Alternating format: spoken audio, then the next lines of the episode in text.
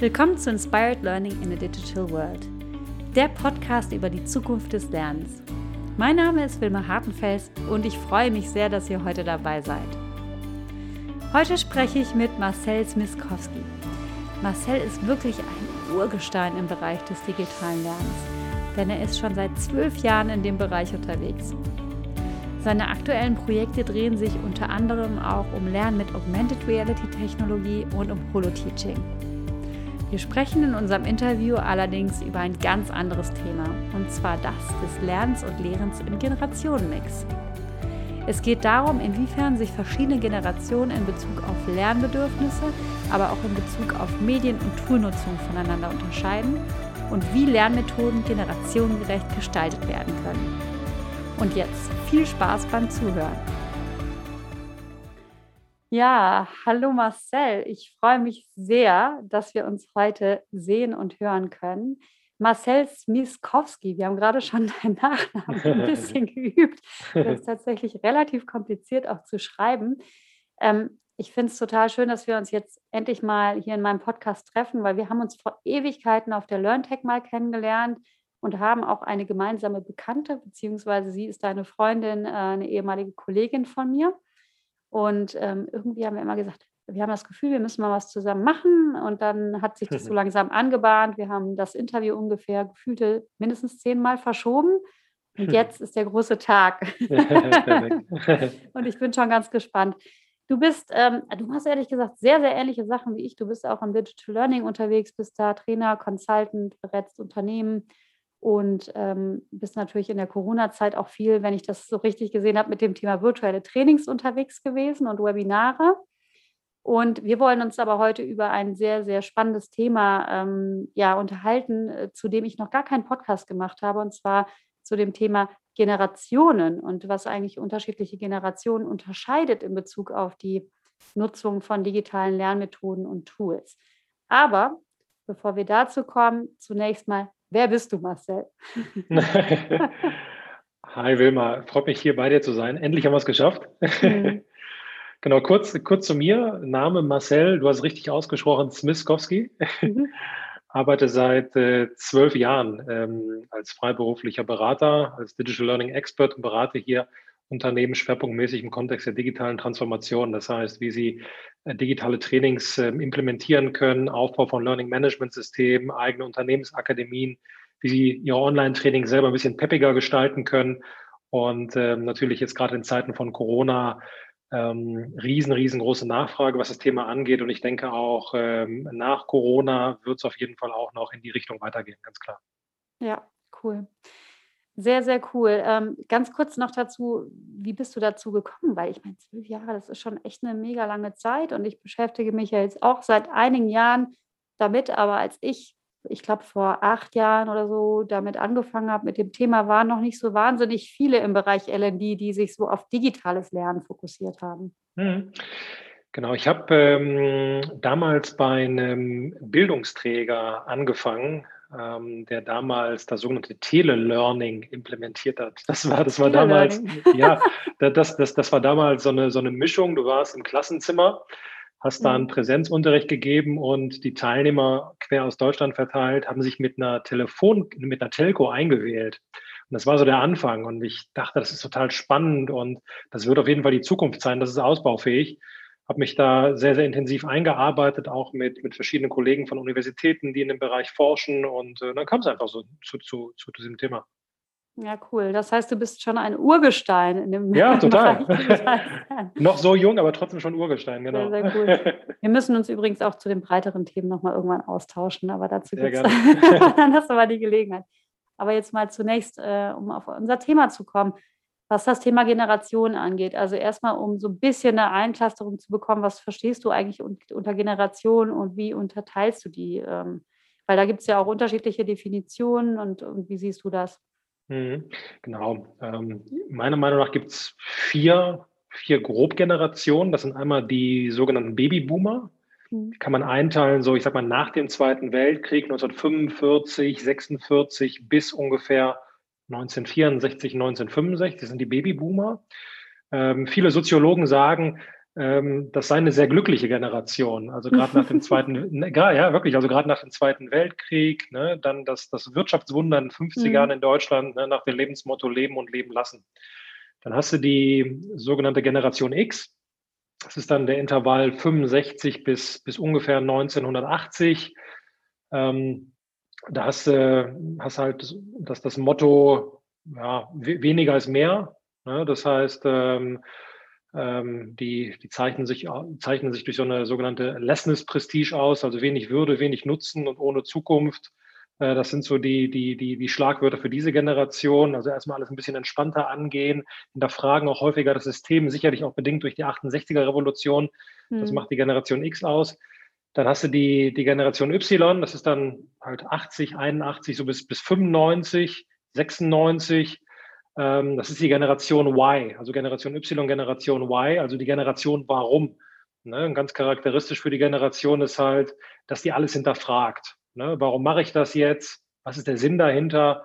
Ähm, was sind die Aufgaben hier? Warum mache ich das eigentlich? Super technikaffin, arbeiten super gerne auch in, in flachen Hierarchien, ähm, das ist die, ist die Generation Y oder Generation Y. Und dann hast du halt noch. Übrigens, äh, ganz ja? kurz zu unterbrechen, wusste ich gar nicht, das stimmt. Y, Y, dass das äh, finde ich cool, das uns herzuleiten, zu sagen, das ist die Generation, die ja, ja. quasi alles hinterfragt.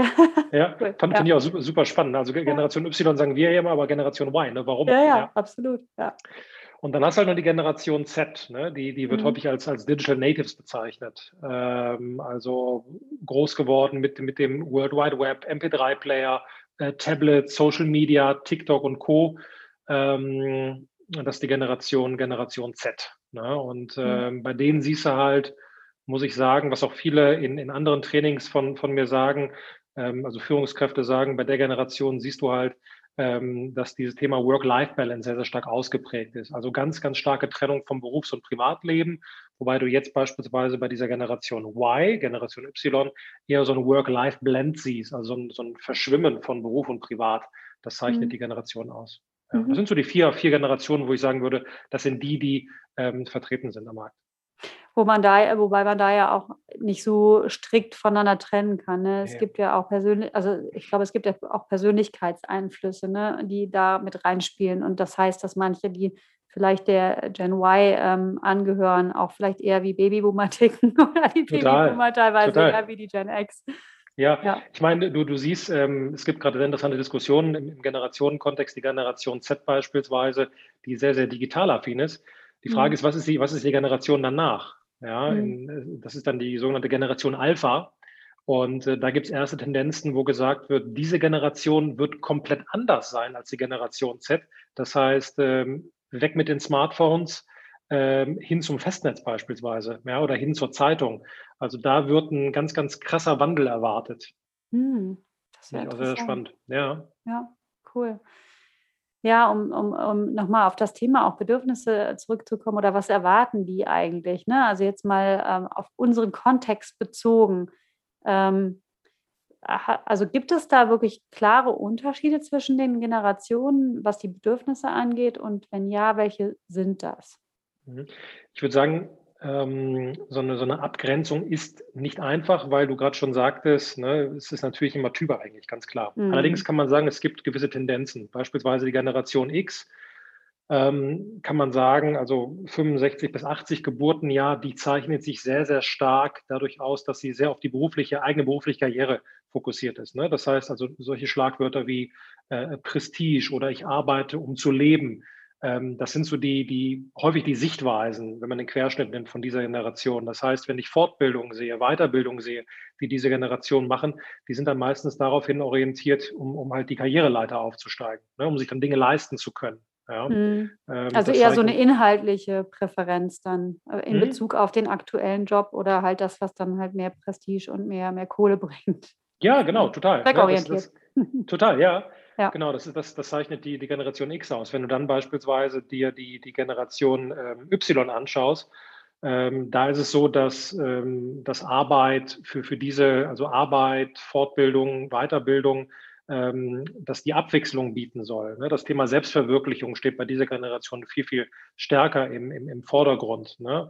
Das heißt auch beispielsweise mehr Freiraum für, für private Tätigkeiten. Das sind diese, diese Indikatoren, die diese Generation auszeichnen. Und deshalb auch sicherlich bedingt durch diese verstärkte technische Affinität der Generation Y und der Generation Z siehst du beispielsweise auch die Fortbildung, Weiterbildung, die hier getätigt werden, eher im Bereich ähm, Online-Trainings beispielsweise oder App-Learning, Learning Nuggets. Ähm, das ist eine Abgrenzung. Auch die Inhalte sehen anders aus.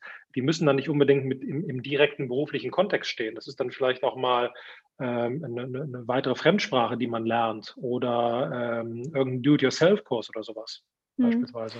Aber heißt das denn, dass die Generation tendenziell weniger Interesse auch an Karriereentwicklung hat oder machen die das einfach noch on top und sind einfach so totale Lernfreaks, die die ganze Zeit lernen wollen und neben den beruflichen Themen auch noch darüber hinaus weiter lernen zur Selbstverwirklichung? Hm. Ich würde schon sagen, dass ähm, die Generation Y, Generation Z deutlich, deutlich motivierter sind, motivierter in Anführungsstrichen, was vielleicht noch weiteres, weitere Learnings angeht, also über den Tellerrand hinausschauen, weil ähm, guck dir die Generation Y, Generation Z an, groß gewachsen mit, äh, groß geworden mit, mit Smartphones, mit Tablets und ähm, nutzen Plattformen wie Udemy, Coursera etc. Ähm, das heißt, diese, diese Themen, diese Themenvielfalt ähm, und diese Weiterbildungsmöglichkeiten, die angeboten werden, die ist diesen Generationen vielleicht eher bekannt als den Babyboomern oder der Generation X. Das heißt, auch die, die Offenheit für, für mehr Inhalte, mehr Content parallel zum, zum, äh, zum, zum 9-to-5-Job ist deutlich, deutlich größer. Mhm. Naja, und es liegt wahrscheinlich auch daran, dass diese Generation ähm, äh, zum heutigen Zeitpunkt schon wesentlich häufiger den Job wechseln mussten als vielleicht noch eine Babyboomer-Generation, die teilweise, also auch nicht alle, aber ja die Möglichkeit hatten, quasi die 40 Jahre, die sie gearbeitet haben, in einem Unternehmen zu verbringen ne? und dann vielleicht auch sogar in einem Bereich. Versus ähm, die wenigsten äh, meiner Freunde, die jetzt irgendwie ähm, ihre bisheriges, also ich will jetzt nicht sagen, wie viele Jahre ich schon arbeite, weil dann weiß man, wie alt ich bin, aber die wenigsten, die jetzt wirklich noch bei dem gleichen Unternehmen arbeiten, bei dem sie auch angefangen haben. Total. Ne? Also gerade bei diesen Generationen, du, du wechselst im, im Durchschnitt ungefähr sechs bis sieben Mal in deinem gesamten Berufsleben äh, den, äh, den, den Job hier. Und äh, wenn du das vergleichst mit solchen Babyboomern, auch eine ganz, ganz andere, ein ganz, ganz anderes Wertesystem, ne? wo ich einmal, einmal einen Job starte ähm, und dann beispielsweise 30, 40 Jahre in dem, bei der einen Firma arbeite das heißt, ähm, diese, diese, diese Wechselbereitschaft, Wechselwilligkeit wird sicherlich auch oder ist sicherlich auch geprägt durch, durch die Notwendigkeit eines lebenslangen Lernens. Hm.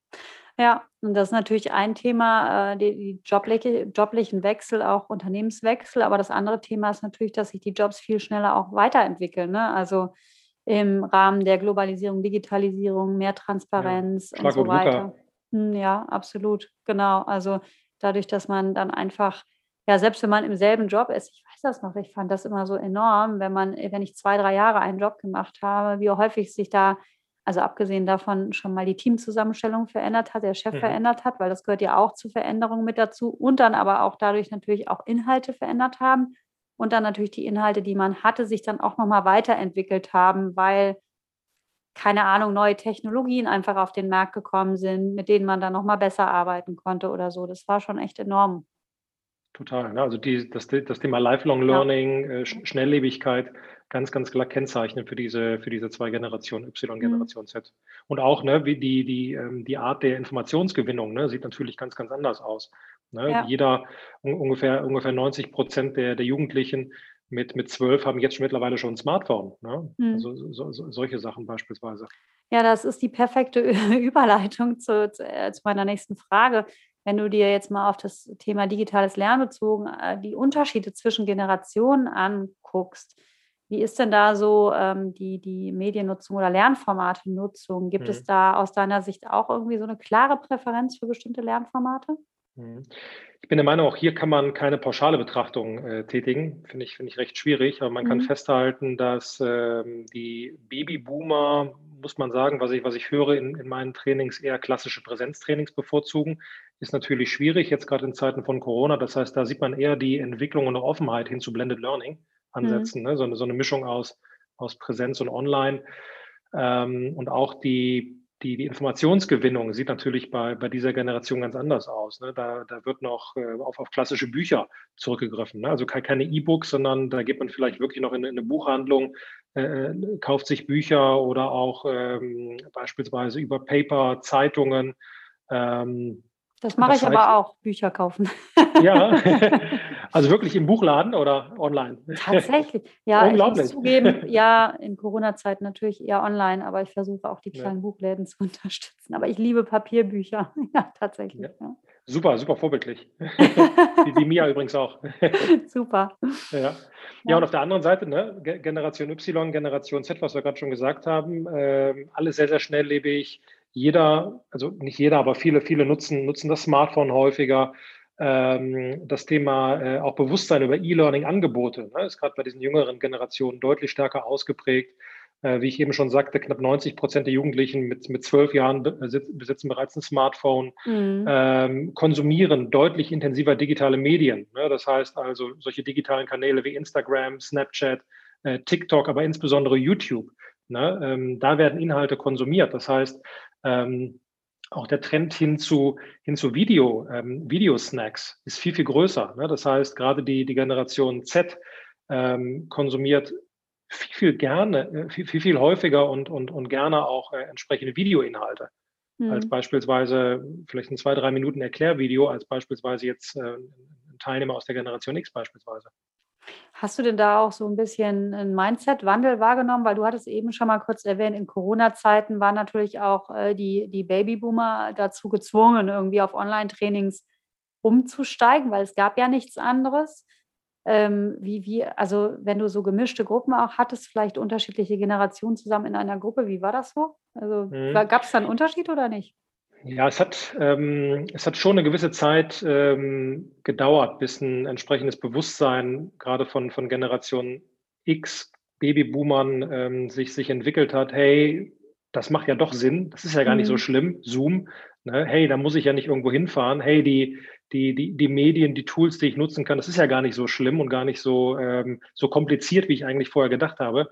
Also da muss ich sagen, hat sich schon eine, eine Offenheit entwickelt. Ganz klar, mhm. ganz klar. Und ich arbeite auch sehr gerne mit, äh, mit, mit gemischten Teams, wo ich dann vielleicht mal jemanden reinpacke aus der Generation Z, mit jemandem aus der Generation äh, X oder einem Babyboomer, wo die sich gegenseitig unterstützen können und zeigen können, hey, guck mal, so funktioniert das und dadurch halt eine entsprechende Offenheit auch entwickeln, was die Tools angeht. Mhm. Ja, das ist dann im Prinzip äh, Reverse Mentoring vom Feinsten direkt im Live-Online-Training anfangen. ja. ja, super, genau ich finde es auch super spannend, weil ich habe mit vielen Trainern auch gearbeitet jetzt in der Corona-Zeit, die natürlich jetzt auch umstellen mussten. Und einige von denen waren witzigerweise, ich weiß auch nicht, warum ich die immer angezogen habe, auch ähm, ältere Trainer und Trainerinnen, ähm, was ich super toll fand. Also so wirklich ganz gestandene Persönlichkeiten, unglaublich inspirierende Menschen, die einfach ja, seit 20, 30 Jahren Trainings geben und die dann gesagt haben, ich habe überhaupt gar keine andere Wahl. Ich muss das jetzt machen oder mein ganzes Business bricht weg.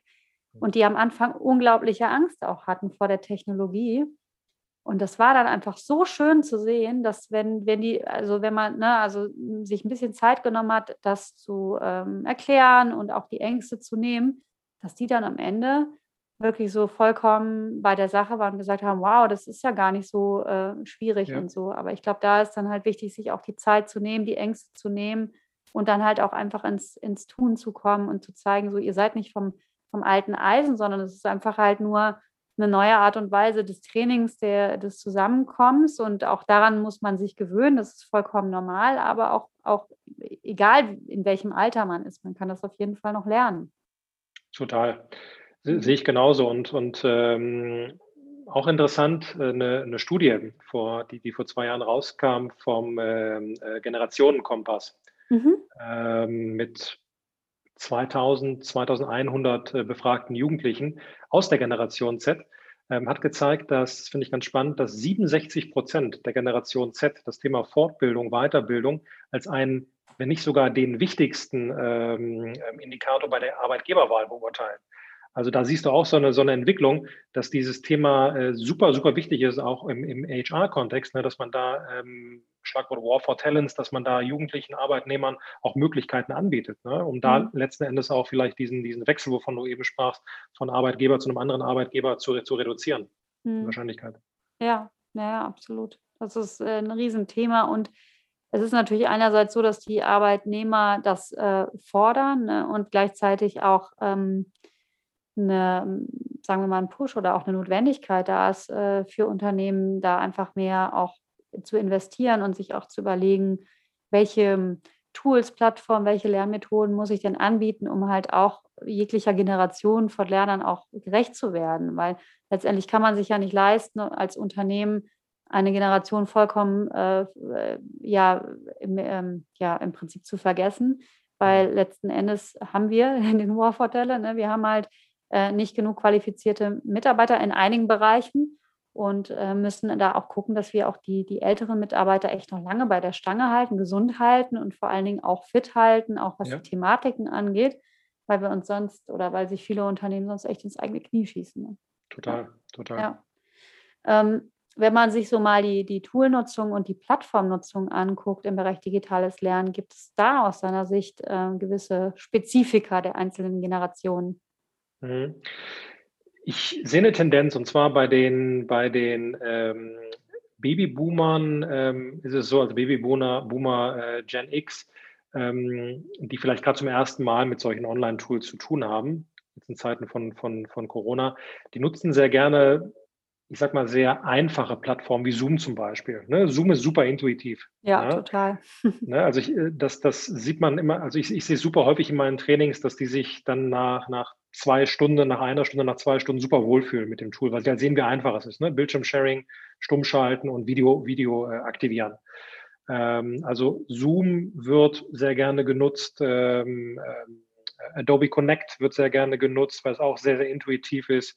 Teams ähm, in der Gastrolle auch super intuitiv. Kamera anmachen, Kamera ausmachen, Mikrofon aktivieren, deaktivieren. Ähm, das sieht man bei den, oder sehe ich in meinen Trainings bei, bei diesen zwei Generationen. Ähm, bei, den, äh, bei der Generation Z, bei der Generation Y, ähm, da sehe ich eher, hm, ich sag mal, snackable Content im Fokus. Also, ähm, dass kleine Video, Video-Snacks ähm, bevorzugt werden. Also, mhm. das, das heißt, du, du, die nutzen dann häufiger Plattformen für, für Content wie Udemy ähm, oder Coursera ähm, oder What's, äh, What's Learn oder Blinkist oder auch LinkedIn Learning beispielsweise. Und ähm, was ich auch sehe, ist, äh, dass das Thema Look and Feel immer wichtiger wird. Mhm. Also in meinem Training selber nutze ich auch kaum noch PowerPoint, ähm, sondern ich arbeite meist mit Miro oder mit Mural, mhm. ähm, also diese Realtime-Kollaborations-Whiteboards, äh, ähm, weil den, den, Leuten muss, muss das Lernen oder die, diesen Generationen muss das Lernen also es muss, muss ein gewisses Look and Feel da sein. Also die, die Post-its müssen schön aussehen, man muss was verschieben können, man muss jederzeit irgendwas, irgendwas malen können, beschreiben können. Und das sehe ich gerade bei diesen Generationen ähm, als, ganz, ganz wichtigen Punkt, dass es immer wichtiger wird. Also weg auch von klassischen PowerPoints, klassischer Wissensvermittlung, eher hin zum begleitenden Training, Leute mehr aktivieren. Das sind so die, die Punkte. Hm. Ja, das ist eigentlich, äh, da zahlst du schon auf meine nächste Frage ein, wie man halt so Lehrmethoden gestalten muss für unterschiedliche Generationen. Ne? Und ich ähm, glaube auch, dass es tatsächlich dieses ähm, flexible, agile irgendwie in den mhm. jüngeren Generationen noch wichtiger wird, ne? dass der Lerncontent im Prinzip auch nicht so total strikt da ist und präsentiert wird und der mhm. Trainer ist der Experte und der steht vorne und der äh, präsentiert dann erstmal zwei Stunden lang, bevor da überhaupt irgendeine Interaktion kommt, sondern eher dieses spielerische, gemeinsam auch Inhalte erarbeiten, gemeinsam in Austausch gehen, von der Erfahrung von den anderen profitieren ne? und, und das, das Thema auch gemeinsam weiterzuentwickeln. Also so dieses ähm, äh, äh, ähm, Wisdom of the Crowd auch zu nutzen, ne? eigentlich mhm. diese, diese Crowd zu nutzen, um dann halt gemeinsam auch vielleicht was zu erschaffen, was der Trainer so im Zweifelsfall vielleicht gar, gar nicht hätte selbst erschaffen können. Ähm, siehst du da noch andere Aspekte, wie so unterschiedliche Lernmethoden gestaltet werden müssen, um unterschiedlichen Generationen auch gerecht zu werden? Mhm. Ich mache es gerne so, dass ich ähm, Content, ich sage es mal gerne so, individuell verschiedenst verfügbar mache. Das heißt mhm. beispielsweise, ähm, sagen wir mal, Thema X stelle ich beispielsweise als Textformat dar. Das heißt, ähm, Babyboomer beispielsweise lesen gerne Texte oder le lesen, lesen häufiger mehr als vielleicht jetzt jemand aus der Generation Z, der schaut sich vielleicht eher ein Video an. Das heißt, wenn ich jetzt ein Training habe zum Thema Digital Learning als Beispiel, dann äh, gebe ich beispielsweise denselben Trainingscontent, gebe ich als Text beispielsweise jemanden an die Hand aus der Generation X. Dann habe ich aber vielleicht auch ein kleines Video vorbereitet, ähm, was ich dann jemandem in die Hand gebe, so ein kleines Video-Learning-Nugget, ähm, jemand aus der Generation Y. Dann habe ich vielleicht ein Schlagwort ähm, äh, Game-Based Learning, hat man vielleicht ein Videospiel konzipiert oder hat vielleicht äh, irgendwo eins eingekauft ähm, den Content transferiert, wo man dann ähm, die Leute auch ein Videospiel spielen lässt. Ähm, Generation Z dadurch angesprochen. Oder vielleicht auch mit Virtual Reality, Augmented Reality arbeiten. Äh, das heißt, ähm, mit verschiedenen, äh, also der Content bleibt gleich, aber die, die Ansätze, wie du den Content, Content vermittelst, ähm, das kann über die entsprechenden Tools ganz gut platziert werden bei den jeweiligen Generationen. Mhm. Also verschiedene Medien, verschiedene Kanäle nutzen hier, Software, Anwendungen beispielsweise. Ist aber dann natürlich auch entsprechend wesentlich aufwendiger, ne? wenn man das dann so durchzieht. Ja, es ist, es ist auf jeden Fall aufwendiger, aber wenn ich jetzt ähm, mal weg von einem, von, von, einem, von einem Training gehe, wo, wo wir vielleicht als, als Trainer agieren, äh, als, als selbstständige Trainer, wenn ich jetzt in den, in den Corporate-Kontext schaue, äh, wenn ich da beispielsweise Unternehmen, zum Beispiel die Firma Daimler macht das, ähm, die haben eine, eine VR-Anwendung entwickelt im Rahmen ihrer Brandschutzausbildung. Das heißt, die gesamte Ausbildung für die Brandschutzhelfer wird über Virtual Reality abgebildet. Ähm, oder auch die Berliner Verkehrsbetriebe ähm, nutzen Virtual Reality und Augmented Reality in ihrer Ausbildung. Natürlich hast du ein Pre-Investment hier. Allerdings aus rein ökonomischer Perspektive kannst du natürlich viel, viel mehr Leute abholen, jüngere Generationen abholen oder jegliche Generation abholen hier. Also langfristig gesehen kann es sicherlich auch eine Kostenersparnis sein. Mhm. Hast du denn da so ein paar Tipps irgendwie, weil, äh, wie gesagt, es, es kann eine Kostenersparnis sein, es kann aber auch sehr aufwendig werden, wie mhm. man sowas vielleicht auch leicht machen kann. Also wenn man jetzt sagt, ich habe jetzt eine Gruppe von 10, 15, 20 Lernern und mhm. die sind einfach super unterschiedlich von, äh, weiß ich nicht, 25 bis 60 Ja. und ich muss jetzt irgendwie so eine Blended Learning Journey bauen, die irgendwo allen Generationen auch gerecht wird. Also hast du da irgendwie so eine Art und Weise, wie du das machst, dass du trotzdem als Trainer dann nicht den fünffachen Aufwand da reinstecken musst?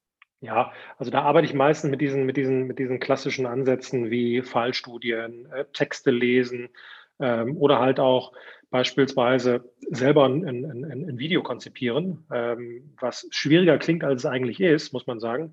Also du kannst äh, mit deinem Smartphone, ich mache super gerne äh, ein kurzes kleines Video drehen zu einem, zu einem Thema, ähm, stellst ein Handy vor dich, machst, machst eine kurze Aufnahme und dann ähm, referierst du zu einem Thema und äh, dann können die Leute dieses Thema, das, das Video anschauen. Das sind so die drei Ansätze, also Fallstudien, äh, mit, mit, mit, ähm, mit, mit Miro-Boards arbeiten, mit kleinen Videosnippets äh, so, solche Sachen, ohne jetzt mhm. natürlich eine große Investition zu tätigen. Okay, das heißt, du äh, ähm, produzierst den Content dann nicht irgendwie in fünffacher Ausführung in fünf verschiedenen Lernmethoden, um dann jeder Generation gerecht zu werden, sondern du sorgst einfach für einen ausreichenden Medienmix, dass genau. für jeden halt auch was Spannendes mit dabei ist. Mhm. Mhm, okay. Gibt es denn für dich noch weitere äh, Herausforderungen und auch Chancen in dieser Mediengestaltung oder in der Lernformategestaltung für unterschiedliche Generationen? Mhm.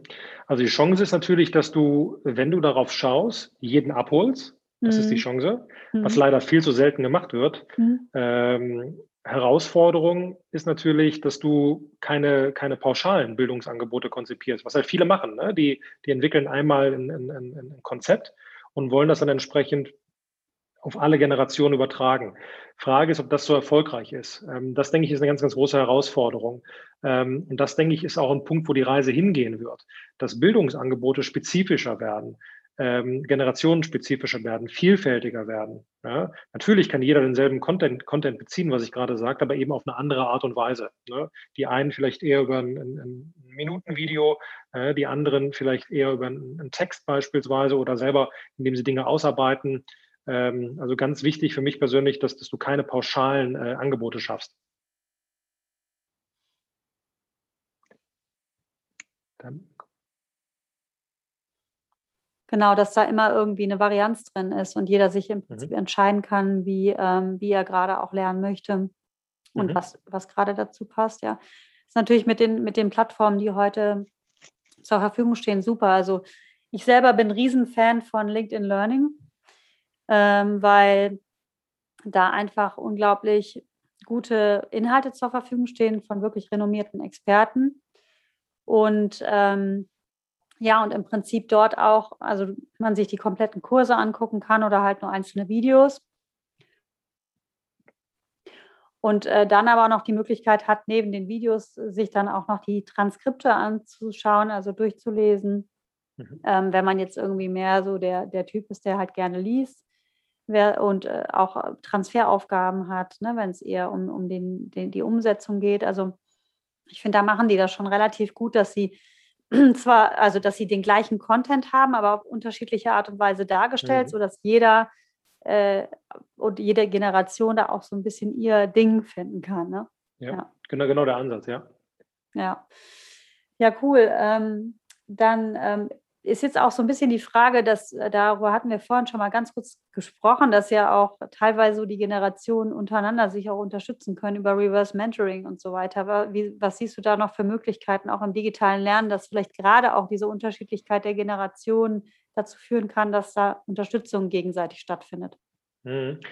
Ich mache es gerne so, dass ich ähm, in meinen Trainings, natürlich in Abhängigkeit von der Dauer, wie lange so ein Training andauert, ähm, entsprechende Lernpartnerschaften ähm, äh, gründe. Ne? Das heißt, äh, dass du dann halt ähm, zwei bis vier Leute aus verschiedenen Generationen in eine Gruppe packst, die dann auch im Nachgang beispielsweise an ein Training, sagen wir mal, ich habe heute ein Training, das nächste Training ist in drei Tagen, dass die sich dann entsprechend in Lernpartnerschaften ähm, zusammentun, dass sie dann entsprechend ähm, an, an, Dingen arbeiten, verschiedene, verschiedene Medien nutzen, ähm, so hast du entsprechend so einen, so einen, wie du schon sagtest, Reverse Mentoring-Ansatz. Ne? Also über, über Lernpartnerschaften. Ähm, das ist so mein, mein, favoris mein, mein, favorisierter Ansatz hier an der Stelle. Mhm. Ja, ich glaube, das ist auch total schön, wenn man da die Generationen zusammenbringt, ne? weil es ist ja einfach so viel, ähm, ja, so viel Potenzial auch in der Zusammenarbeit der Generationen. Und ich finde das irgendwie immer so ein bisschen schade, dass man das im Unternehmen auch nicht mehr nutzt. Ne? Ja, also dass total. die Generation irgendwie, also einerseits natürlich von oben, aber das muss ja nicht immer Hierarchie sein, sondern das hat auch was mit Expertise und Wissen zu tun, aber dann auch wiederum von unten dann vielleicht gewisse Dinge, die da mehr mit Technologie zu tun haben oder auch mit Skills, die jetzt neu sind, die man früher so an der Uni gar nicht gelernt hat. Also ich glaube, da ist noch so viel Möglichkeit und, und muss man auch sagen, in der digitalen Welt natürlich schönerweise auch mehr ähm, Möglichkeit äh, über, ja, also über die digitalen Technologien, auch im Sinne der Globalisierung, dann wiederum Generationen auch interkulturell zusammenzubringen. Das ist dann nochmal natürlich eine größere Komplexität, ja, ja. weil da sicher dann auch nochmal ganz andere Unterschiede mit reinkommen, aber auch riesige Potenziale noch sind. Ne? Ja, aber ich denke, in, Offenheit ist hier das, das, das, das wichtige Schlagwort, ne? dass das halt offen bist, auch für, ähm, für, für Meinungen von vielleicht Arbeitnehmern oder, oder von, von Jugendlichen Auszubildenden, die vielleicht gerade 16, 17, 18 sind, mhm. ähm, die dir äh, irgendwas zu TikTok erklären können, ähm, wo dann vielleicht jemand aus der Generation X oder Babyboomer Vorurteile gegenüber hat. Und wenn man, mhm. wenn man mhm. diese Vorurteile abbaut, ähm, Schlagwort ähm, Offenheit, äh, offene, transparente Kommunikationskultur im Unternehmen, ähm, dann ist man, denke ich, ganz gut aufgestellt hier. Ja. Ja, Offenheit, genau. Und dann, äh, und das steht, glaube ich, hinter jedem, ist immer zu erklären, warum. Ne? Warum sollte ich das nutzen? Warum bringt mir das was? Und ähm, das so ein bisschen klarer zu machen und auch in eine Sprache zu verpacken, die die andere Generation auch verstehen kann. Ne? Mhm.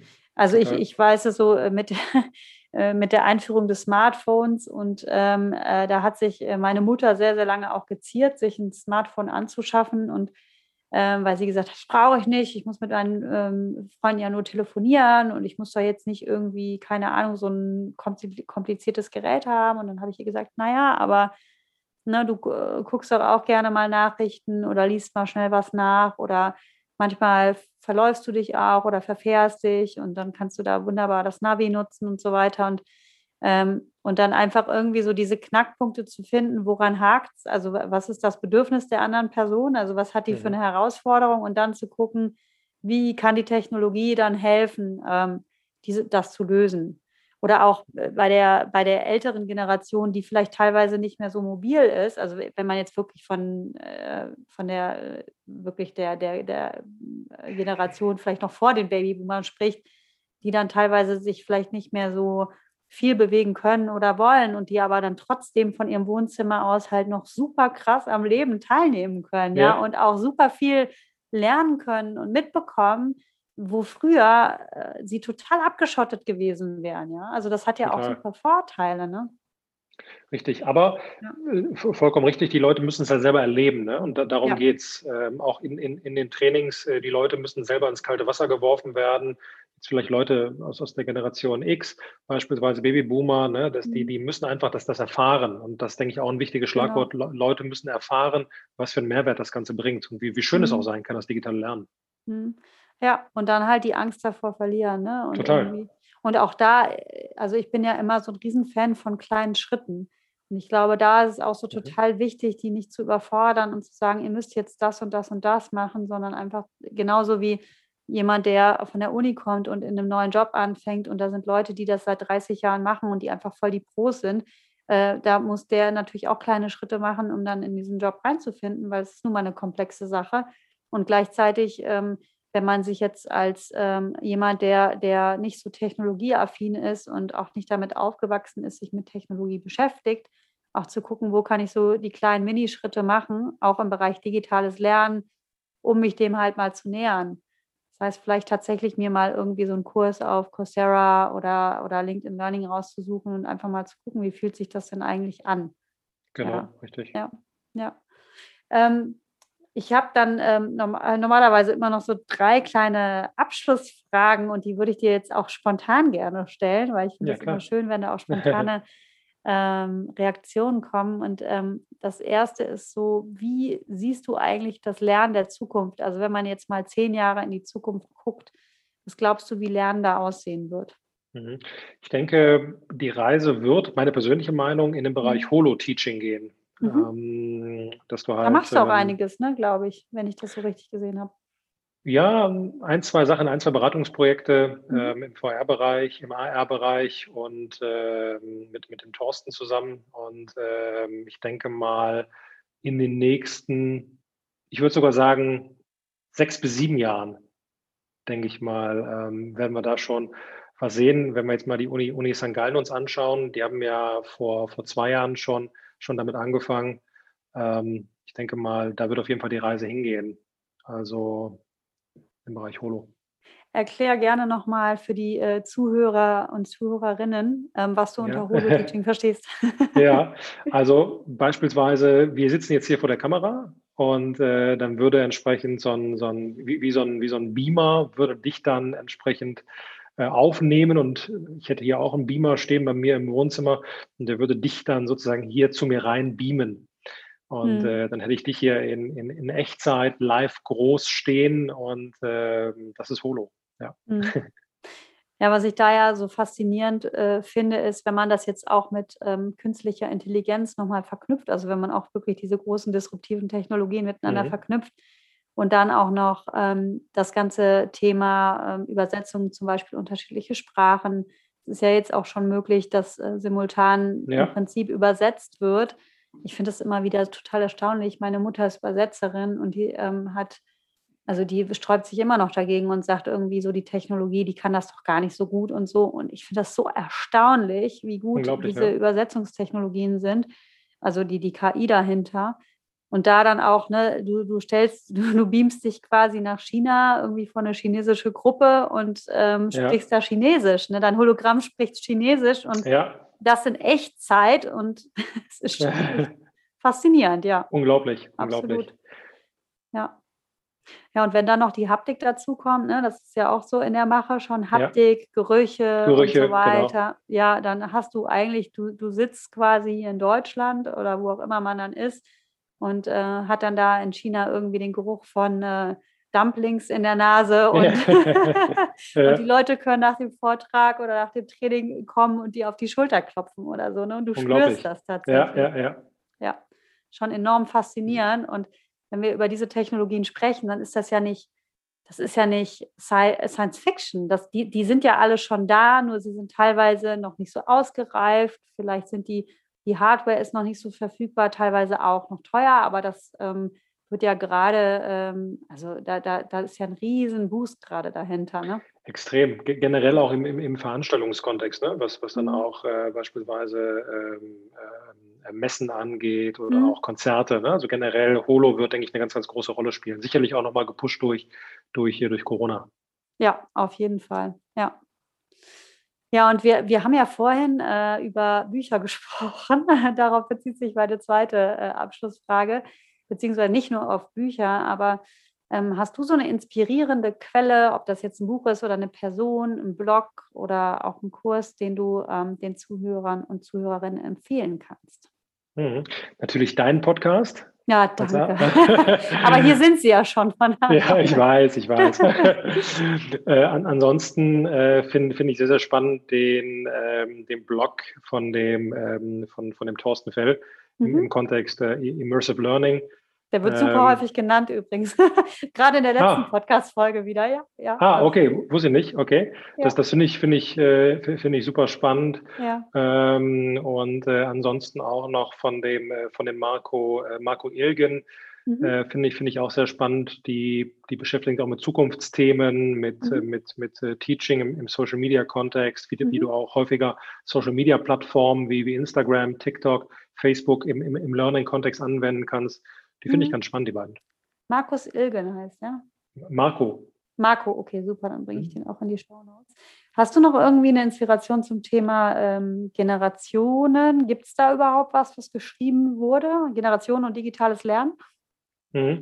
Es gibt ähm, zwei ganz interessante ähm, Artikel. Einmal vom äh, Zukunftsinstitut. Mhm. Kann ich dir gerne im Nachgang schicken, den Link. Sehr gerne. Mhm. Vom Zukunftsinstitut und von ähm, der Beratung Deloitte. Die haben mhm. sich auch damit beschäftigt. Vor, vor zwei Jahren haben auch ein sehr interessantes Paper veröffentlicht. Ähm, Lernen im, im Generationenmix, generell auch dieses Thema Führen im Generationenkontext. Das sind zwei ganz spannende Artikel. Cool, super gerne. Die würde ich dann auch in die Show Notes packen. Sehr mhm. cool. Mhm allerletzte Frage, bevor ich dich vom Haken lasse. Gerne, alles gut. Immer mehr, immer her damit. immer her damit. Sag das nicht zu laut, du. Sonst sitzen wir hier noch drei Stunden. Okay. Nee, ähm, letzte Frage, wenn man sich, also wenn man jetzt äh, aus dem Kontext kommt, dass man wirklich mit vielen Generationen im Unternehmen oder für viele Generationen im Unternehmen auch lernen, Lösungen konzipieren muss. Ne? Also es kann ja, also, oder das ist ja eher die, die ähm, die Norm als die Ausnahme. Was wäre so der allererste Schritt, den du empfehlen würdest, wie man sich dem Thema nähern kann? Also wie, wie kann man das am besten angehen, wenn man jetzt sagt, bisher habe ich so meine Standardlösung ausgeliefert und jetzt möchte ich das aber ein bisschen generationengerechter machen? Was ist da so der erste Schritt? Mhm. Ich würde es ganz klassisch in Anführungsstrichen in agilen Teams machen. Das mhm. heißt, ähm, ich würde würde mir einfach, äh, ich würde würd mir einfach anschauen, hey, wen, wen hast du eigentlich da mhm. im Unternehmen? Ne? Würde die erstmal nach, nach Altersgruppen äh, clustern und dann würde ich mir erstmal Input, ähm, Input und Feedback einholen. Ne? Das heißt, hey, wie sieht denn eigentlich unser aktuelles Fort- und Weiterbildungsangebot? Mir ein Feedback einholen und dann würde ich im nächsten Schritt abhängig vom Feedback gucken, hey, wo, wo sind die Tendenzen? Ja, und dann entsprechend äh, Schlagwort ähm, Reverse Mentoring, dass man da einfach dann äh, beispielsweise im Kontext der neuen vielleicht Bildungsangebotsentwicklung verschiedene Generationen zusammenpackt und da was Neues draus entwickelt. Und ähm, mhm. da muss vielleicht auch nicht direkt eine, eine Lösung, Schlagwort Agilität, im Fokus stehen, sondern erstmal Schritt für Schritt sich vielleicht alle drei Tage zusammensetzen, gucken, hey, wo, wo geht die Reise hin? Wie sieht's aus? Was sind die ersten Schritte? Und dann Ende der Woche mhm. nochmal mit, mit Retros, mit Dailies arbeiten hier. Das wäre mein Ansatz. Mhm. Ja, sehr kundenzentriert vorgehen macht immer ja. Sinn, ne? auf jeden Fall, egal was man macht. Genau. Und natürlich auch neben Lernmethoden vielleicht zu gucken, wie unterscheiden sich auch die Themen voneinander. Ne? Also Total. wir haben ja vorhin darüber gesprochen, es kann sein, dass äh, manche da vielleicht noch mehr in, in, Richtung Karriere sind, die anderen vielleicht eher Selbstverwirklichung und dann nochmal ganz andere Themen, vielleicht auch Achtsamkeit und, ähm, und diese eher Metakompetenzen auch da ähm, von Wichtigkeit sind. Ne? Ja, ja. Ja, cool. Ja, vielen, vielen lieben Dank, Marcel. Das hat mir wirklich sehr, sehr viel Spaß gemacht, mit dir mal über so ein Thema auch zu sprechen. Sonst bin ich immer so Hardcore-Technologie und Startups und KI und VR und so. Ja. Und das war heute einfach mal so ein schönes, sag ich mal, softes Thema. Ähm, aber auch super wichtig, einfach sich darüber Gedanken zu machen. Und ich glaube, wir sind ja so ein bisschen auch zu dem Schluss gekommen, zu sagen, ähm, es gibt jetzt nicht schwarz und weiß. Ne? Also man, man sollte schon genau hingucken, wie die eigene Zielgruppe tickt man kann davon ausgehen, dass es schon äh, gewisse Unterschiede gibt, aber am besten nicht zu viele Annahmen treffen, sondern immer mit der Zielgruppe sprechen, und, mhm. um zu gucken, ja. ob das, was man so im Kopf hat, überhaupt passend ist und da ähm, das wirklich prototypenmäßig zu entwickeln, damit man nicht komplett an der Zielgruppe vorbeigeht. Total, total wichtig, ja. ja. Ja, super. Vielen, vielen Dank dir für deine Zeit und äh, es hat mir sehr viel Spaß gemacht. Danke dir, Wilma. Bis zum nächsten Mal. Wenn euch dieser Podcast gefallen hat, dann freue ich mich sehr, wenn ihr ihn mit anderen Gestaltern der Zukunft des Lernens teilt und mir eine Bewertung auf iTunes hinterlasst. Ich freue mich natürlich auch sehr über jegliche Kommentare zum Podcast und auch Anregungen für noch weitere Interviews. Für alle, die vielleicht noch etwas tiefer in die Welt des digitalen Lernens einsteigen wollen, habe ich mit Nico Bitzer zusammen einen Audio-Online-Kurs zum Thema Digital Learning Basics, wie du digitale Lernformate ganz einfach selbst entwickelst, gelauncht. Hier lernst du als Trainer, Coach oder Personalentwickler Grundlagen zum digitalen Lernen und bekommst auch noch ganz konkrete Tipps zu unterschiedlichen Lernformaten. Der Kurs besteht aus ca. 30 Audio-Tracks, Audiozusammenfassungen, Checklisten und noch weiteren Materialien. Den Link dazu findest du natürlich auch in den Show Notes. In einem Monat hören wir uns dann wieder bei der nächsten Folge von Inspired Learning in a Digital World. Vielen Dank fürs Zuhören. Bis dahin wünsche ich euch eine tolle und inspirierende Zeit.